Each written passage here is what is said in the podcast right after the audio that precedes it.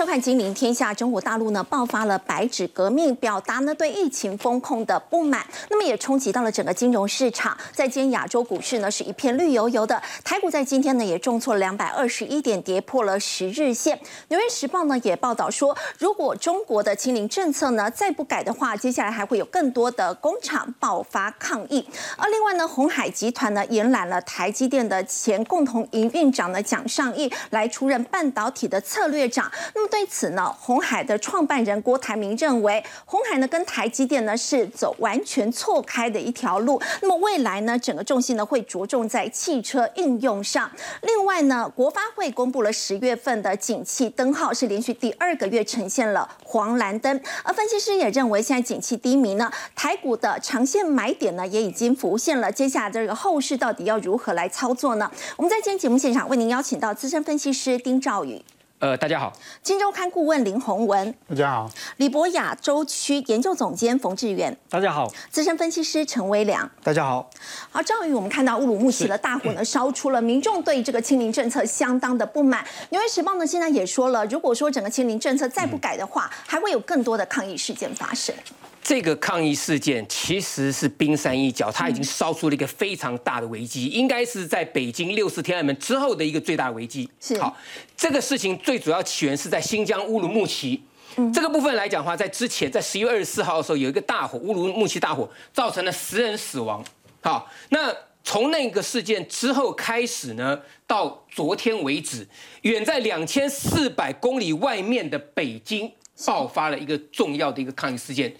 世人叫它一个白纸革命。好，我们先来看一下，在这里，其实，在十一月二十六号晚上的二十七号凌晨的时候呢，先从上海的乌鲁木齐中路，你看，连上海的抗议，他都选在同名的这个乌鲁木齐中路这个中路这个地方，大量的市民聚集，高喊高喊什么？不要核酸，要自由，甚至喊出什么？嗯，不自由。勿宁死，甚至一个最大的一个这个禁忌叫什么？习近平，习近平下台，这个话都喊出来了。是啊，这个在这个这个上海的部分，那同样的啊，我们看到在北京，我们知道天子脚下这个地方，北京，嗯，北京在亮马河啊，这个这个地方人群啊，在这个四通桥这地方高喊口号。那部分的人啊，手持 A 四的白纸，也就是这一次白纸革命的来源。他手持 A 四白纸，然后呢，很多民众呢手上没有 A 四白纸，他日围绕在这个手有有白纸的人这个地方去做声援。那你各位看一下，无独有偶的，在南京传媒学院的学生在校园钟楼一样手举白纸。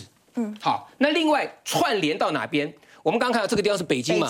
亮马河首次白呃白纸抗议。另外，上海民众，我们看到上海民众这个地方也拿着，所以呢，三个地方，北京、上海以及南京三地同时都爆发一个白纸抗议。所以这个代表说，中国大陆的老百姓在清零，走全世界这种大家都开始在解封的时候呢，在中国反其道而行的清零，的的确确造成了一个天安门六四事件以来中共最大最大的一个危机，在清零之之下的一个民怨。其实，在中国本身内部的政治分析家，有一个叫吴强啊，他讲，他说什么？他说什么？他说我们呐，在富士康见证的是中国模式的破产。好，那这个部分呢，就是说富士康在十月底爆发员工的大逃亡，以及所谓的工人起义事件来讲哈，它是对于中国作为制造强国以及中国全球化关系的一个彻底的一个崩溃。对，好，那我们拉回去看这个部分，就是因为。所谓的风控，他把人民的一个整体的生活的一个沮丧，把它逼到一个最高点。那同时呢，燎原的怒火加上各地同时的去做串联，所以北京的黑暗呢。从现在才正式开始，是好。不过我们也说，其实呢，整个供应链会不会因为这个抗议事件受到冲击？其实我们看到苹果的股价，上个礼拜五在美国股市呢，已经重挫了将近百分之二的幅度。像是今年这个黑色星期五啊，这个还有接下来这个圣诞节，大家原本要买这个 iPhone 十四来当礼物，结果是一机难求。对，其实我们知道哈，这一次哈，这次所谓感恩节的销售，在苹果的部分来讲，销售成绩非常非常的差。好，我们现在看一下。这个是在上个礼拜刚结束二十五号礼拜五的 Black Friday，它的一个销售最新款的 iPhone 十四 Pro，嗯，很多人想买，空手而归，买不到，对不对？嗯，那券商呢预估怎么样？苹果在上个礼拜的黑色周末，iPhone 十四光是 iPhone 十四系列就已经比去年减少百分之二十，大概是接近八百万只。各位要知道，这个只是 iPhone 十四系列哦。对，好，那我们回过头来看，真正的这个世界工厂当中的重心富士康，它在这个十一月的时候呢，它的一个 iPhone 出货量来讲的话，分析师预估怎么样？至少减三十趴。可是各位知道，十一月出货是要给十二月的哦，所以感恩节的销售它只是一个开始而已。那接下来遇到的什么？接下来遇到圣诞节。对，所以呢，影响是十一月，它只是一个开始，然后一直到十二月。那这个地方来讲，他们预估说，如果它持续的再降下去的话呢，它有可能光十一月份郑州厂的 iPhone 产量它减少百分之三十，然后呢，如果持续到十二月，iPhone 的产量像预估减少一千万，一千万只哎，对，那个很大的数字。是，我们如果把它换成金额来跟大家做报告，来，那其实路透社它引引述一个这个知情人士来讲，为什么？因为郑州厂已经有两万人逃掉了。对，他不要被不要被这个封在那个地方嘛。